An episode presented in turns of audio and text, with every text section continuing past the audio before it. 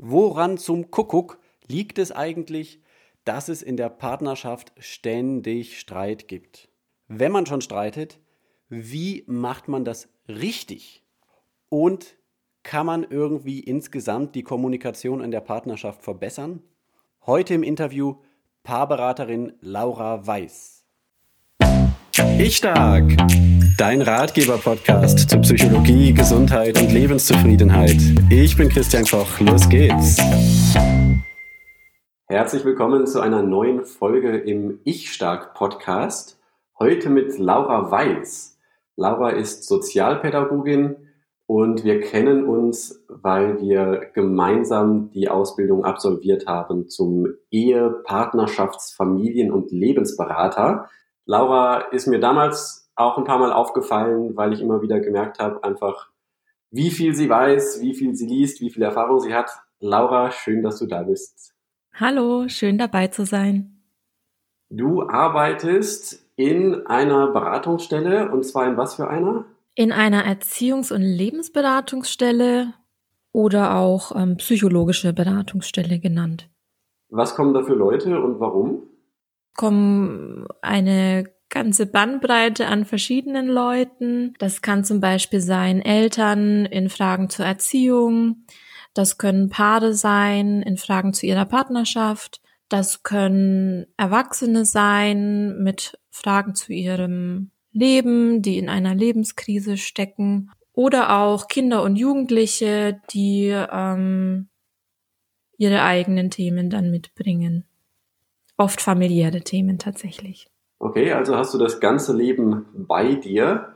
Das können wir heute nicht alles besprechen, aber wir haben uns ein wichtiges Thema rausgesucht, nämlich Kommunikation in der Partnerschaft. Mhm. Ich habe nochmal nachgeschaut, ein Projekt der Universität Göttingen hat in einer zehnjährigen Langzeitstudie mit fast 200.000 Teilnehmern ausgewertet, welches die wichtigsten Partnerschaftsprobleme sind.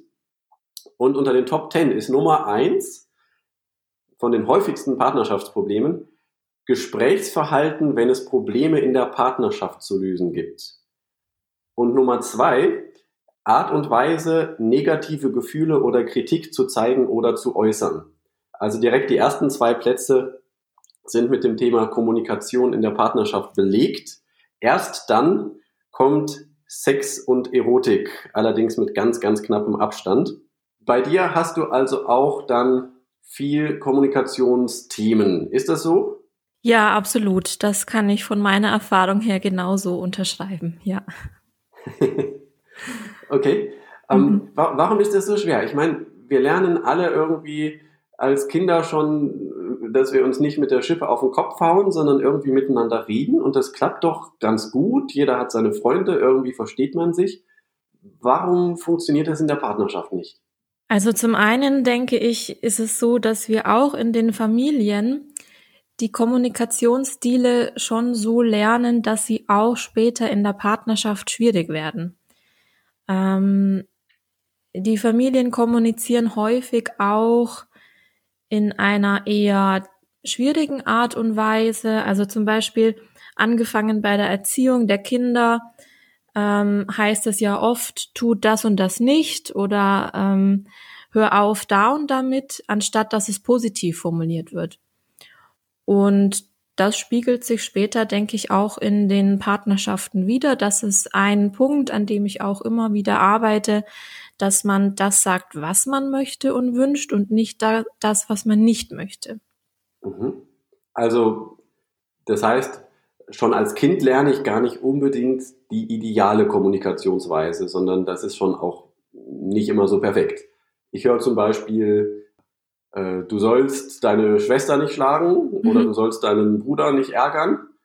Äh, und stattdessen wäre es besser zu hören, ähm, ich weiß nicht, du sollst äh, freundlich zu deinem Bruder sein, in die Richtung?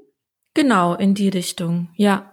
Und dann denke ich, kommt auch noch dazu, dass es in einer Partnerschaft die Themen gibt und mich die Themen ansprechen, die auch schwierig für mich sind. Ein Partner ist immer so eine Art Spiegel Und ähm, dadurch werde ich mit meinen eigenen Themen automatisch konfrontiert, so wie das in einer Bekanntschaft vermutlich weniger der Fall ist. Und ja, je näher sich Paare kommen und je offener sie miteinander kommunizieren, desto verletzlicher mache ich mich natürlich aber auch. Und ähm, das sind dann auch wieder Stolpersteine, die es zu überwinden gilt. Ja, und da tun sich einige oder sehr, sehr viele, was auch ganz normal ist, schwer damit. Laura, jetzt hast du erzählt, es kommen Paare mit ganz unterschiedlichen Themen zu dir. Es geht nicht immer um Kommunikation. Wie kann man sich das denn vorstellen, wenn jetzt jemand äh, zu dir kommt? Ähm, wissen die schon, was das Problem ist oder müsst ihr das erst zusammen rausfinden? Wie funktioniert das? Mhm. Es ist oft beides. Ähm, es kommen Paare, die ganz äh, direkt sagen, wir verstehen uns nicht mehr, wir streiten ganz oft oder auch wir haben das Gefühl, wir reden aneinander vorbei. Und es gibt Paare, die sagen, also irgendwas stimmt nicht, wir wissen aber nicht genau was. Und ähm, dann ja besprechen wir einfach ein bisschen, ähm, wie es zu Hause ist, wie der Alltag ist, ähm, in welchen Situationen es hakt. Das fällt den Menschen dann eigentlich oft ganz leicht, das zu erzählen, ähm, wo es Probleme gibt. Und dann sortieren wir so ein bisschen erstmal die Themen und dann kommt schon eigentlich ziemlich schnell zur Sprache, dass es auch ein Kommunikationsthema ist, das zumindest im Hintergrund für Probleme sorgt, weil man dann zum Beispiel die die Gespräche, die es gibt, nicht wirklich produktiv und lösungsorientiert führen kann, sondern das immer irgendwie destruktiv abläuft und am Ende fühlt sich jeder missverstanden und alleingelassen vom Partner. Und ähm, dann biete ich das auch an, dass wir ähm, mit dem Thema Kommunikation anfangen, weil ich finde, dass das oft ähm, ein Anfang ist, der sich relativ gut bewältigen lässt. Es gibt da zum Teil schöne konkrete Tipps, die man ähm, mitgeben kann an der Stelle. Und weil ich auch finde, dass es eine Hilfe ist für die anderen Themen, die es vielleicht noch gibt. Denn wenn man besser miteinander sprechen kann und sich besser auskennt, wie der andere mich versteht, dann ähm, ist das auch eine gute Brücke für andere Themen. Die Erfahrung habe ich auch gemacht. Also wenn, wenn die Kommunikation wirklich ähm, schlecht ist, und zumindest bei mir war es auch immer wieder so, dass Paare gekommen sind, die waren gar nicht mehr wirklich in der Lage, sich überhaupt zuzuhören und mitzubekommen, was der andere wirklich möchte, worum es dem geht. Mhm. Ähm, wenn das die Situation ist, dann ist es kaum möglich, ein schwieriges Thema zu lösen, ist so meine Erfahrung. Ähm, deswegen setze ich dann auch immer das Thema Kommunikation und überhaupt wieder in ein, ein, eine positive Grundbeziehung zu kommen an den Anfang. Mhm.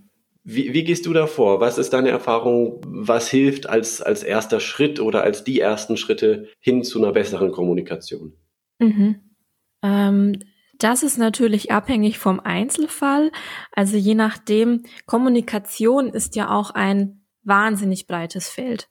Da kommen wir später vielleicht auch noch drauf. Du hast gerade auch ähm, das Zuhören benannt. Das ist ein enorm wichtiger Faktor bei dem Thema.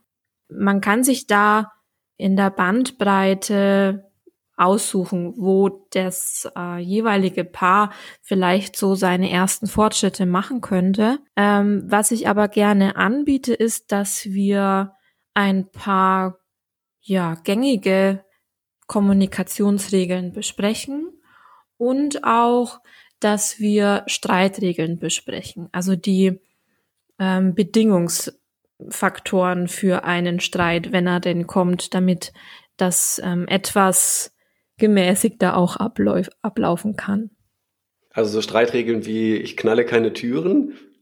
Ähm, äh, zum Beispiel, wenn ein Partner da sehr drunter leidet, kann man diese Verabredung machen, dass man sagt, man knallt die Türen nicht mehr. Ähm, das fängt aber schon an, dass man sagt zum Beispiel ähm, nicht nach 21 Uhr streiten. Denn das ist oft so die Zeit, ähm, wenn man jetzt von einem Paar ausgeht, das Kinder hat vielleicht, ähm, dann sind die Kinder im Bett, dann ist das Gröbste im Haushalt gemacht, so und dann sitzt man vielleicht zu zweit auf der Couch oder man trifft sich dann im Bad beim Fertigmachen und dann ist das der Zeitpunkt, wo man oder wo einer der Partner auf die Gelegenheit nutzt und sagt, so, und jetzt will ich dir mal sagen, was mich alles stört. Ähm, jedoch ist das dann zum Beispiel eine Zeit, wo ja auch jeder ähm, mit seinem Energielevel einfach schon gegen Null geht und müde ist und vom Tag geschafft. Und das sind dann oft schon keine guten Grundvoraussetzungen mehr, um überhaupt in eine Auseinandersetzung zu gehen.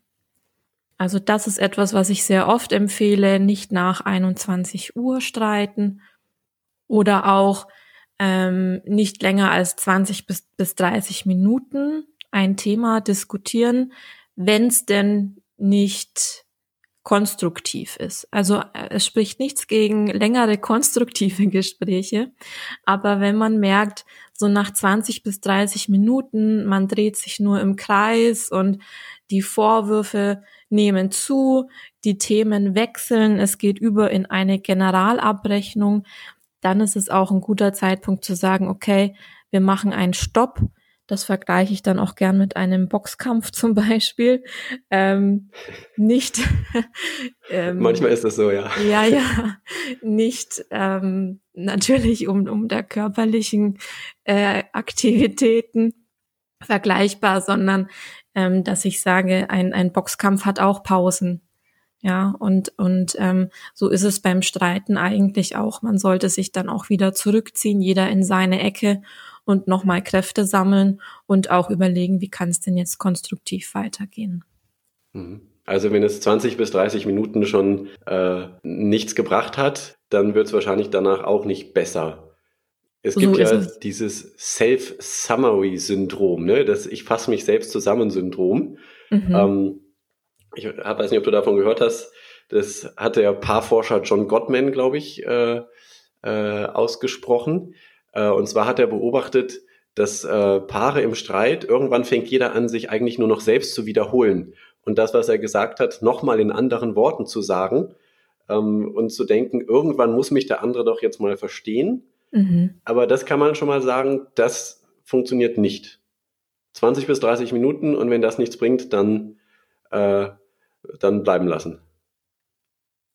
In den allermeisten Fällen. Man kann dann natürlich wenig generalisieren, ähm, wie in fast allen Themen bei Beratung. Aber ja, es sind einfach ähm, konkrete Angaben, die ich gerne mache, wo mein Gefühl ist, dass es auch die Klienten und Klientinnen einfach ganz oft entlastet, solche Angaben zu haben, nach denen man sich ein bisschen ähm, richten kann einfach. Und ähm, was du gesagt hast, das ähm, kenne ich als den Kreislauf aus Überreden und Überhören. Und das ist etwas, was ich dann auch oft bespreche, dass es an der Stelle eben oft nicht mehr weitergeht und meistens nicken äh, die Klienten dann auch und ähm, sehen das eigentlich sehr gut bei sich selber auch so und können das dann entsprechend auch gut umsetzen meistens. Wie ist denn deine Erfahrung? Ich erlebe das oft, ein Partner ist der, der, ich sag mal, den, den Streit möchte im Sinne von, er möchte ähm, schwierige Dinge ansprechen. Es gibt Sachen, die ihn stören und äh, äh, das ist der Partner, der will, dass man drüber redet und das klärt. Und ein, der andere Partner, der will am liebsten gar nicht so sehr drüber reden, will sagen, ach komm, wir haben doch keine großen Probleme, ähm, ich will mich nicht so viel damit beschäftigen. Ähm, wenn ich mir jetzt vorstelle, äh, diesem, diesem Paar sage ich die Regel nicht nach 21 Uhr streiten und nicht länger als bis 20 bis 30 Minuten streiten, dann äh, könnte ich mir vorstellen, freut sich der Partner, der sagt, ich will nicht so viel streiten. Dann sagt er immer, ha, jetzt ist schon 21 Uhr vorbei oder hey, wir haben schon 20 Minuten, jetzt hören wir auf.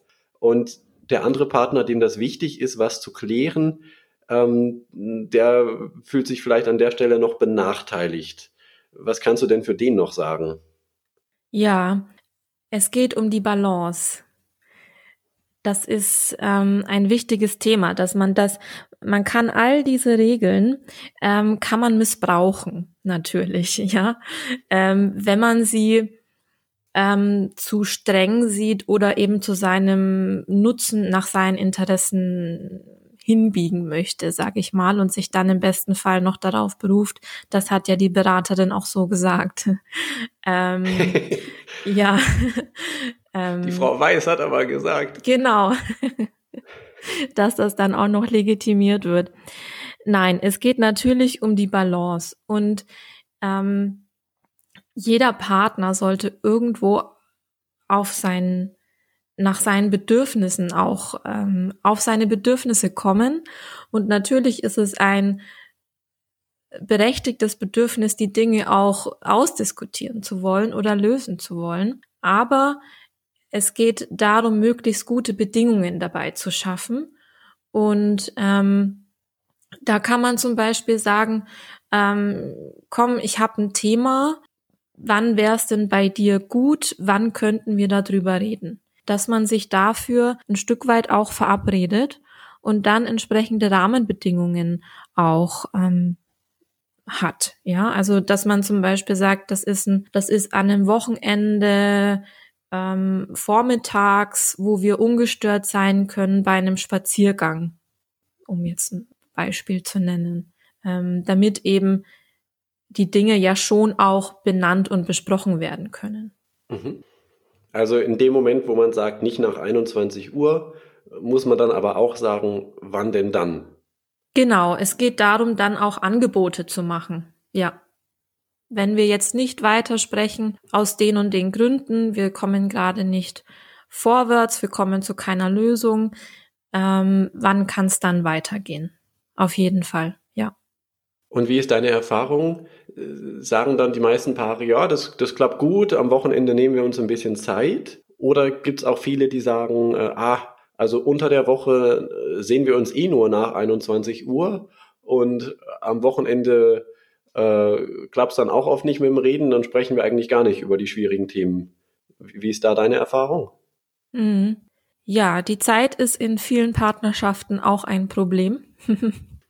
die Situationen sind ja auch oft so entstanden, dass irgendwie ähm, die Zeit fehlt für solche Gespräche oder zumindest Zeit, ähm, in der gute Rahmenbedingungen herrschen. Dann ist es natürlich gut, wenn man den Schritt zur Beratung schon geschafft hat, ähm, denn es ist ein, ja, sage ich mal, ein kleiner Luxus, den man in dem Rahmen hat, dass man automatisch ungestört ist, denn man hat den Beratungsraum, da sind die Kinder meistens, ähm, sollten nicht dabei sein.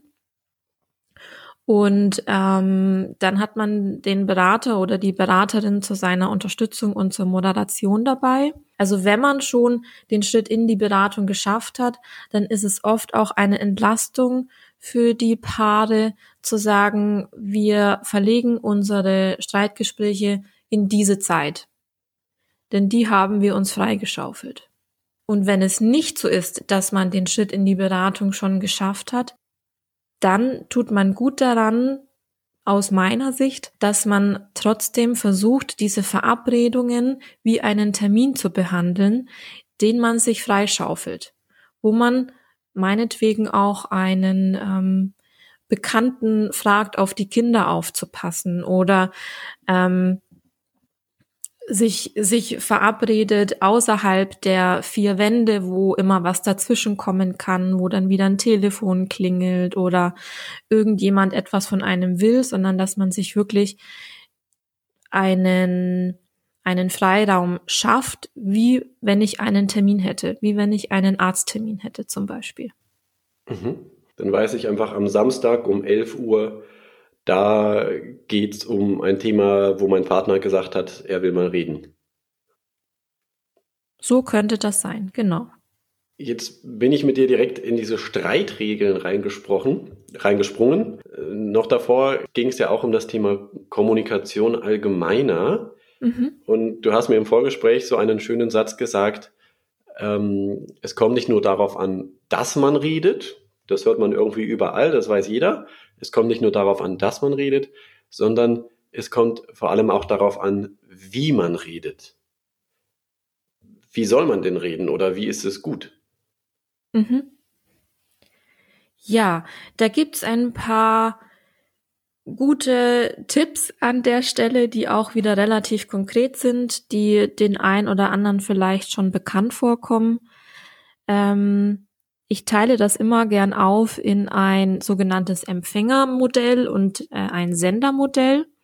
Das heißt, der Sender ist derjenige, der spricht, der Mitteilungen aussendet und der Empfänger ist derjenige, der zuhört.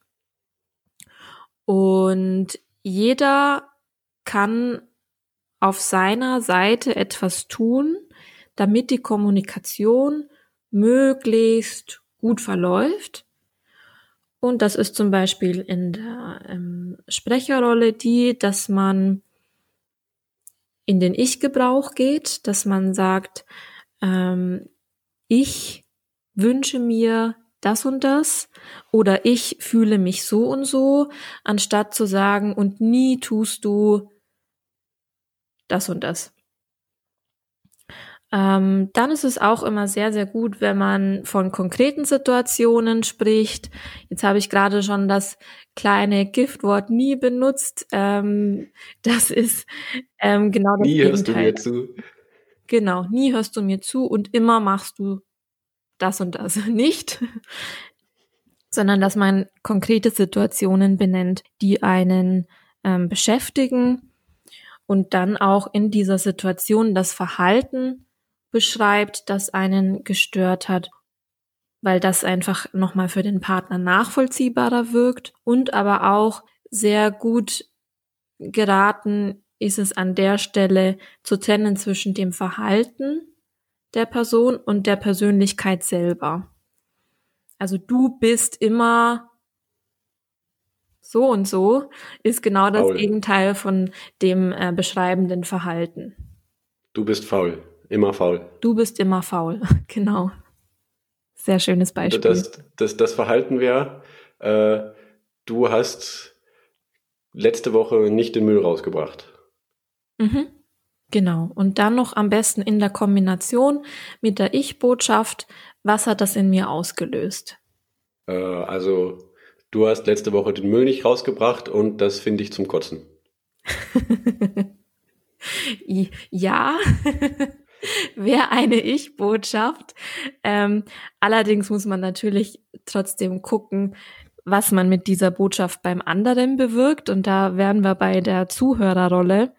Ähm, ich kann mir gut vorstellen, dass der Zuhörer sich angegriffen fühlen würde in dieser, in dieser Sequenz. Und ähm, da geht's einfach drum, möglichst, ähm, denn wenn ich angreife, dann habe ich mit einer Verteidigung zu rechnen oder mit einem Gegenangriff ähm, in den meisten Fällen. Und da geht es darum, das eben möglichst zu vermeiden und deshalb schon eben auch auf die eigene Wortwahl achten. Was wäre denn dann besser? Also mhm. ich sag mal, wenn das das Thema ist, ich habe den Eindruck, der andere ist faul. Ne? Jetzt darf ich schon nicht sagen, du bist faul, weil äh, die Beraterin Weiß hat gesagt, das darf ich nicht machen. Ähm, sondern ich, ich darf nur sagen, du hast den Müll nicht rausgebracht äh, und die Post nicht bearbeitet äh, und äh, nicht gekocht an dem Tag, an dem du dran warst. Mhm. Ähm, und das finde ich zum Kotzen. Und das zum Kotzen ist jetzt aber äh, auch nicht so gut. Was ist denn dann, also was kann ich denn stattdessen sagen? Erstmal, glaube ich, muss man an der Stelle einen Schritt zurückgehen und in sich reinhören. Und das Gefühl, das finde ich zum Kotzen, das ist, äh, würde ich sagen, ein, eine Wut, die dahinter steckt. Und dass man es zum Beispiel ein bisschen abschwächt, indem man sagt, darüber bin ich wütend oder das macht mich wütend. Oder wenn es die Traurigkeit ist, zu sagen, ähm, ich, ich fühle mich da ähm, total alleingelassen und ich bin irgendwie enttäuscht. Ja. Denn das ist, ähm, der Hintergrund ist, dass der Partner darüber mehr weiß, dass, dass er über meine Gefühle besser Bescheid weiß und dass man mir meine Gefühle nicht absprechen kann. Also das ist eben das, was oft die Verteidigung dann ist. Ähm, äh, nee, ich bin gar nicht faul und ich habe doch dann das und das und das gemacht. Ähm, Aber die Gefühle, die kann man einen nicht absprechen. Also der Partner kann nicht sagen, nee, du bist darüber gar nicht traurig oder du bist darüber gar nicht wütend. Mhm. Mhm. Okay, das kann er nicht leugnen. Ähm, und das, also das Ziel wäre quasi mehr, dass beim Partner ankommt, mir geht's damit einfach nicht gut. Also mir geht, dass das Ziel ist, dass das nicht beim Partner ankommt, äh, du bist so blöd, mhm. ähm, sondern äh, ich als dein Partner habe ein Problem ähm, damit, wie du dich verhältst, mhm. wie das bei mir ankommt und das möchte ich mit dir lösen, weil mir unsere Partnerschaft wichtig ist. Genau. Wenn ich nämlich sage, du bist so faul, äh, dann, dann sagt er vielleicht, äh, du weißt genau, dass diese Woche das Auto kaputt war und ich dreimal zur Werkstatt musste und äh, äh, außerdem der Chef noch diesen Bericht auf einmal eine Woche früher haben wollte und deswegen war diese Woche einfach keine Zeit. Ich habe die ganze Woche gearbeitet und jetzt machst du mir hier noch einen Vorwurf. Und schon ist äh, ziemlich schlechte Stimmung in dem Gespräch. Ja, die Stimmung kippt total leicht und du hast jetzt auch schon gesagt, es kommt trotzdem wie ein Vorwurf rüber. Und da ist eben so enorm entscheidend, wie der Zuhörer das hört und versteht, was der andere sagt. Und da ist an der Stelle zum Beispiel auch immer gut, das nochmal kurz zusammenzufassen, was ich als Zuhörer verstanden habe. Denn wenn ich einen Vorwurf verstanden habe, der vielleicht gar nicht so gemeint war, dann kommt es trotzdem als Vorwurf beim Zuhörer an und wird auch entsprechend als Vorwurf beantwortet. Und dann merkt der andere, hoppla, ähm, was ist denn da jetzt gekippt? Ich habe doch so vorsichtig und so bewusst formuliert und meine Gefühle versprachlicht und in der Ich-Botschaft. Es kann aber trotzdem beim Zuhörer ungünstig ankommen. Und das ist eine ganz große Herausforderung bei Kommunikationsthemen, wie die Dinge ankommen. Heißt das, ich muss immer versuchen, so zu sprechen, dass sich mein Partner gar nicht angegriffen fühlt. Ich kann das mit den Kommunikationsregeln, wo wir jetzt schon einen kleinen Einblick gegeben haben, kann ich das etwas abschwächen. Ja, also das ist alles, das zielt alles darauf ab, dass ich möglichst nicht ähm, in Vorwürfen ähm, und, und in schlimmsten Fall Beleidigungen ähm, meine, meine Probleme, meine Anliegen äußere, sondern eben in einer konstruktiven Art und Weise. Und dann ist aber eben auch immer der Zuhörer gefragt, wie verarbeite ich das? Und wenn ich auf Teufel komm raus das schlecht verarbeite, dann gibt's an der Stelle ein großes Problem. Und dann muss man gucken, wie kommt man ähm, wie kommt man da raus? Und das hat auch einfach oft viel ähm, mit der eigenen Reflexionsfähigkeit zu tun, mit den eigenen Kommunikationsstilen und auch mit der eigenen Biografie. Wie kann ich auch damit umgehen, wenn ich etwas höre, was ähm, in die Richtung Kritik geht? Was mit Sicherheit in jeder Partnerschaft vorkommt. Ja. Also, also ein, ein gewisses Maß an Kritikfähigkeit ist Voraussetzung dafür, dass ich auch überhaupt in der Lage bin, eine Partnerschaft zu führen. Ja, das wäre gut.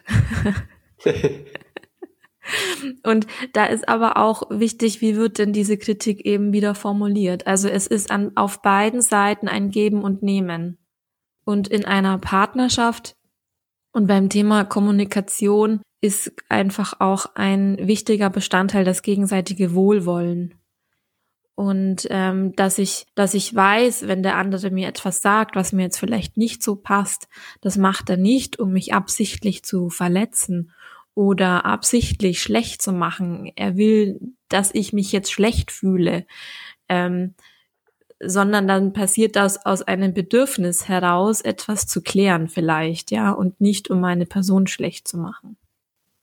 Und beim Zuhören eben auch das, das, das wohlwollende Zuhören, ähm, dass ich sage, okay, ich höre mir das jetzt erstmal an, auch wenn es mir vielleicht total schwer fällt, diese Worte über mich zu hören und auch wenn ich das vielleicht total anders sehe, ich lasse dich erstmal aussprechen, ich höre erstmal zu und im besten Fall gebe ich auch nochmal wieder, was ich jetzt davon verstanden habe und wie das bei mir ankommt. Also wenn ich nochmal zu dem Beispiel zurückgehe, mit dem Müll, dann könnte ich sagen, ähm, also ich habe jetzt verstanden, ähm, du fühlst dich von mir allein gelassen, wenn ich äh, den Müll nicht rausbringe. Und äh, das macht mir aber jetzt wieder schwierig, weil auch so viele andere Sachen wichtig sind. Und wenn ich von denen was nicht mache, dann findest du das ja auch nicht gut. Könnte ein Zuhörer das so sagen? Ja. Ja, das findest du das ja auch nicht gut. Da könnte ich mir vorstellen, in der Praxis äh, kämen Widerworte. Aber ähm, ja, darum geht's eigentlich, ne? Immer Schritt für Schritt zu gucken, ähm, was kann ich denn an meiner Kommunikation und an meinem Zuhörerverhalten jetzt verbessern. Es geht nicht darum, alles immer, da bin ich jetzt bei den Generalisierungen, immer alles richtig zu machen, richtig zu sagen und richtig zuzuhören, ähm, sondern dass man miteinander einfach eine Kommunikationsweise findet, eine Sprache findet, ähm, die von Wohlwollen geprägt ist und von einer konstruktiven Auseinandersetzung und nicht von einer Kampfstimmung. Meine Erfahrung ist, in die Beratung kommen ja meistens nicht Paare, die jetzt gerade mal den ersten Streit hatten, sondern die haben schon oft jahrelang oder mindestens mal monatelang Streit über Streit gehabt und haben sich schon komplett dran gewöhnt, wenn der andere was sagt, dann kann das eigentlich nur ein Vorwurf sein. Und ein Partner, der dann irgendwie so ein bisschen leise Kritik äußern möchte, der versucht es dann ganz, ganz vorsichtig und sagt, er, er geht zu Hause schon auf, auf Eierschalen. Ähm, aber sobald er ein bisschen was sagt, explodiert der andere wieder, weil der wieder den Vorwurf gehört hat. Kennst du das? Und was hilft da, dem ein bisschen entgegenzusteuern? Hm. Ja, ich kenne das. ähm, das ist mitunter ähm, ein großes Problem, wenn die Paare in Beratung kommen haben sie oft schon eine gewisse Leidensgeschichte hinter sich, wie du absolut richtig gesagt hast. Und die haben sie im Gepäck. Und ähm, ehrlicherweise muss ich auch sagen, meine Erfahrung, ähm, dass sie oft an einem Punkt kommen, ähm, nicht immer, aber manchmal kommt das vor, den ich als Point of No Return bezeichne. Ähm, also zu spät. Zu spät. Ja wenn die Kommunikation so sich so verfestigt hat, dass man anstatt Partner, dass man eigentlich als Feinde miteinander spricht und wo es um Vernichten und ums Gewinnen geht und ums absolute Recht haben und wo dieses Wohlwollen, das ich vorhin ähm, versucht habe herauszustellen, wenn das absolut nicht mehr vorhanden ist, also nicht nur verdeckt ist, sondern einfach schon zerstört ist, dann ist es manchmal auch zu spät. So schade das dann ist. Ich sehe meine Aufgabe dann in der Beratung darin, also erstmal muss man überhaupt herausfinden, ist es denn zu spät? Ähm, denn das ist nicht immer so und manchmal ähm, die Erfahrung wirst du bestimmt auch gemacht haben. Manchmal äh, schimpfen Paare drei Sitzungen lang übereinander und dann hat sich aber irgendwie was gelöst. Dann sind sie ihren Ärger losgeworden und dann ähm, ist so der Punkt, wo man sagen kann, okay, jetzt sind sie einiges losgeworden, jetzt kann es losgehen, ähm, sich wieder gegenseitig zuzuwenden. Und ähm, Manchmal merkt man aber auch, egal was das Paar versucht, egal ähm, was sie umsetzen, es nützt nichts mehr, dann ist es ein wichtiger Punkt, das auch zu erkennen. Wobei ich da hinzugeben muss, das ist in der Beratung nicht so, dass dann äh, ich zumindest vorne sitze und sage, ich glaube, es ist zu spät bei Ihnen, sondern das ist dann etwas, was das Paar selber erkennen muss. Mhm. Also ich kenne das auch. Ich hatte auch Paare, die drei, vier Sitzungen lang nur geschimpft haben und drei, vier Sitzungen lang habe ich nur versucht, das hinzukriegen, dass sie ein bisschen zivilisierter miteinander reden. Ähm, und in manchen Fällen passiert dann noch Erstaunliches danach. Das stimmt.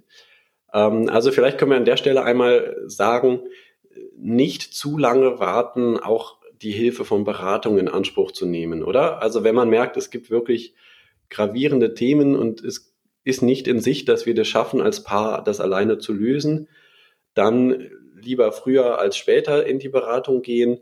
Und es gibt auch fast überall Beratungsstellen, die auf Spendenbasis arbeiten. Man braucht also nicht jede Menge Geld übrig zu haben dafür. Würdest du es auch so sagen? Absolut. Also das ähm, würde ich gern in die Welt hinausrufen. Wartet nicht zu lange und ähm, sucht euch Hilfe, wenn es noch möglich ist, etwas zu verändern. Und wie du sagst, es braucht nicht den großen Geldbeutel. Es gibt ähm, diese Beratungsstellen überall. Die sind größtenteils finanziert und man gibt, was man geben kann. Oder es gibt auch ähm, die Möglichkeit, das kostenfrei ähm, laufen zu lassen. Also davon ähm, ist es absolut nicht abhängig. Ich habe mal von einer Studie gelesen, wo festgestellt wurde, dass viele Paare im Schnitt sechs Jahre zu spät in Beratung gehen. Sechs Jahre zu spät. Um so mal eine okay. Zahl in den Raum zu werfen, ja. Also ähm, dass es, dass da schon einiges, einiges ähm, schief läuft, viele Jahre vorher. Weißt du, wie die auf diese sechs Jahre gekommen sind? Das klingt ja interessant. Nein, das weiß ich nicht mehr. Ich habe mir nur diese Zahl gemerkt tatsächlich, ähm, weil ich das selber etwas schockierend fand und persönlich auch in meiner Arbeit immer wieder so schade finde, dass das ja zu sehen, dass ich mir denke, diese Themen, die gibt's in, in so vielen Partnerschaften und ähm, wenn man einfach das an einem Punkt noch kriegt, ähm, wo man sich noch äh, in die Augen schauen kann, dann hätte es da viele Chancen gegeben. Gehen wir mal zurück zu diesem Punkt, wo man sich in die Augen schauen kann. Du hast jetzt ein paar hilfreiche Regeln schon gesagt, ne? Also Streitregeln, nicht nach 21 Uhr, nicht länger als 20 bis 30 Minuten ähm, und möglichst irgendwie ein, ein Zeitfenster vereinbaren, wo man Ruhe hat, wo man gut miteinander sprechen kann. Kommunikationsregeln hast du gesagt. Statt zu sagen, was man nicht will, soll man besser sagen, was man möchte. Statt zu sagen, nie und immer, soll man lieber über konkretes Verhalten sprechen. Dann steigern sich die Chancen, dass der andere das annehmen kann, was ich sage. Und statt immer mit dem Finger auf den anderen zu zeigen, ähm, kann es besser sein, von den eigenen Gefühlen zu sprechen. Äh, mir geht es nicht gut, ich fühle mich alleingelassen. Ähm, auch das steigert die Chancen, dass der andere annehmen und ernst nehmen kann, was ich sage.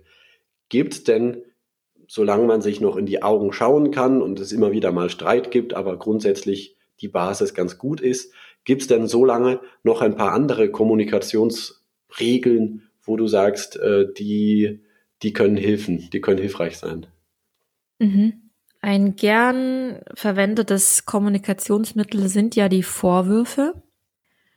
Und da gibt es eine Regel, eine kleine Regel, die ich gern weitergebe. Das ist äh, die VW-Regel. Für alle VW-Besitzer gut zu merken. Ähm, Elektroautos kaufen. Und ähm, das ist einfach das, dass man, wenn man jetzt einen, einen Vorwurf, den Impuls hat, einen Vorwurf auszusprechen, dass man dann erstmal guckt, ähm, was steckt denn eigentlich dahinter und das ist in, an, in den allermeisten Fällen ein Wunsch. Ja, also ähm, nie räumst du den ähm, Müll raus, dahinter steckt ja der Wunsch, äh, dass derjenige den Müll ähm, rausräumen soll. Und das als Wunsch zu formulieren, das, jetzt fällt mir das Wort nicht ein, das entschärft, das entschärft ähm, ah, ja. an der Stelle enorm. Mhm. In dem Fall ist es relativ einfach. Ich lasse einfach das nicht weg. Ne? Du bringst den Müll nicht raus, ist der Vorwurf. Und ich wünsche mir, dass du den rausbringst, ist der Wunsch. V wie Vorwurf, Wunsch, W wie Wunsch. Mhm. Ähm, in, in anderen Situationen ist es vielleicht ein bisschen schwieriger. Ne? Irgendwie der Vorwurf ist, ähm, du denkst immer nur an dich und der Wunsch ist ähm, möglicherweise, ich wünsche mir, dass ich für dich so wichtig bin, dass du meine Meinung ernst nimmst und mir auch zuhörst, wenn es zum Beispiel darum geht, wie wir unsere Freizeit gestalten.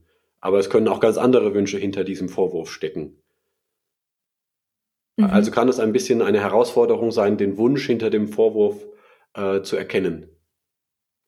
Absolut. Deshalb ähm, ist es auch ein wichtiger Faktor, das zu verlangsamen an vielen, vielen Stellen und nicht dem ersten Impuls nachzugeben, den man hat, nämlich den Ärger rauslassen, die Enttäuschung rauslassen, ähm, sondern an der Stelle kurz Pause zu drücken und zu sagen, Moment mal, was möchte ich denn eigentlich, was beim anderen ankommt und was ist mir eigentlich wichtig?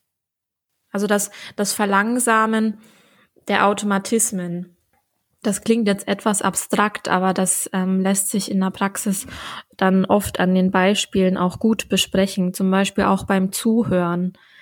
Das Zuhören ist für viele etwas geworden, was sie machen, eigentlich nur um drauf anzuworten, drauf zu antworten. Ähm, ich schnapp irgendein Wort auf und das sind eben oft diese kleinen Wörter nie und immer und du. Ähm, und dann antworte ich eigentlich nur auf dieses eine Wort und verteidige mich dabei, anstatt dass ich aufnehmend zuhöre und mir dabei wirklich überlege, so, was, was meint jetzt der andere mit dem, was er sagt? Und ähm, wie fühlt derjenige sich? Und ähm, was bedeutet es jetzt für mich? Das heißt, man muss ganz schön viel nachdenken. Ja. Aber es lohnt sich, denn man will ja auch was erreichen. Jetzt haben wir noch die VW-Regel gehört. Und insgesamt haben wir jetzt relativ viel über Kommunikationsregeln, Streitregeln gesprochen. Ähm, aber es geht ja jetzt keiner in eine Partnerschaft, weil er sagt, ich, ich möchte gern eine Beziehungsverfassung erarbeiten und ich hätte gern ein Gesetzbuch für meine Partnerschaft mit ganz vielen Regeln, sondern ähm, wenn Kommunikation nicht gut funktioniert, dann stört das ja nur die eigentliche äh, Partnerschaft. Gibt es was über Regeln hinaus, wo du sagst, das ist eigentlich besonders wichtig? Ja, und zwar der Humor. Ähm, der Humor, dass man sich selber nicht zu so ernst nimmt, im besten Fall über das auch mal herzlich lachen kann, was man so ähm, äh, veranstaltet. Ja, manchmal ist das ja auch irgendwie echt ein, ein, Zirkus, wo man sich dann zwei Stunden später denkt, meine Güte, ähm, mit Abstand betrachtet ist es irgendwie auch, wenn man es nicht so ernst nimmt, ähm, sehr gut zu ertragen auch. Ja, also sowas wie ein, ein bisschen schwarzer Humor oder Sarkasmus, Ironie an der einen oder anderen Stelle entschärft sehr, sehr viel. Und ist auch mhm. ähm, wieder beziehungsstiftend, wenn man zusammen lachen kann. Kann auch einen Streit fast wegwischen. Ja. Im besten Fall ist ein Streit wie ein Gewitter, ähm, wonach die Luft dann viel besser und, und frischer ähm, wieder ist. ja. Okay. Kann man wieder besser atmen. Und was mir auch immer wichtig ist, in den Beratungen zu vermitteln, dass es okay ist, sich zu streiten.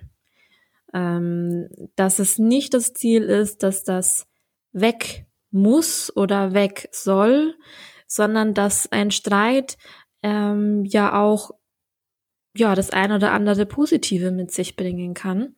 Ähm, dass im Streit sehr viel Energie steckt, sehr viel Feuer, vielleicht auch Leidenschaft.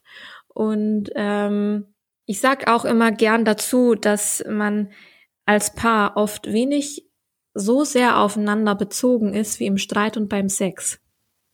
Also man setzt sich da sehr, sehr stark mit äh, dem anderen auseinander und man ist sehr stark aufeinander fokussiert. Und das ist ja auch irgendwo was Schönes. Man ist sich gegenseitig nicht egal, wenn man streitet. Mir hat mal eine Partnerin von einem Alkoholiker erzählt, dass Streit der einzige Moment war, wo sie ihn wirklich gespürt hat, weil er sonst immer in seiner eigenen Wolke war. Und deswegen hat sie manchmal so lange provoziert, bis ein Streit da war, damit sie endlich gemerkt hat, der ist wirklich da und jetzt hört er mir mal zu. Ja, das kann ich mir sehr gut vorstellen. Es gibt ja auch bei, bei Kindern manchmal, ne? So, äh, dass das Kind, was nicht beachtet wird, sich Aufmerksamkeit dadurch holt, dass es extra irgendwelche Sachen äh, kaputt macht oder sowas oder sich hm. gegen Regeln verhält. Ja, so nach dem Motto lieber negative Aufmerksamkeit als gar keine. Und ähm, ich finde, man darf auch sagen, dass man da dran vielleicht ein bisschen Spaß hat, ja. Am Streiten. Ja. Es gibt ich so. Na klar, also es gibt Harmonie ist was sehr Schönes und jeder wünscht sich eine harmonische Beziehung. Es gibt Menschen, die mehr oder weniger harmoniebedürftig sind, aber Streit hat auch was Belebendes. Und ähm, ja, manche, manche Paare, wenn sie ganz ehrlich sind, streiten auch ganz gerne. Okay, dann braucht man ja auch nicht in die Beratung zu kommen, damit das Spaß macht.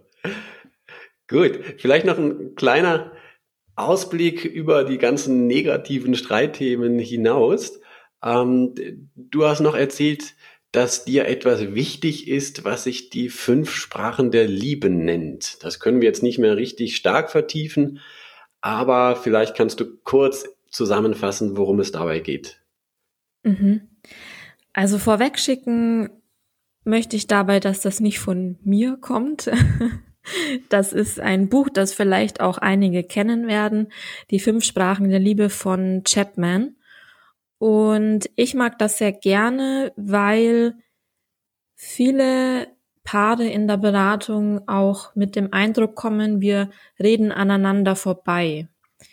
Und da thematisiere ich das dann ganz gerne, ähm, weil das, wenn man sich vorstellt, der eine spricht ähm, Russisch und der andere spricht Chinesisch, natürlich versteht man sich dann nicht.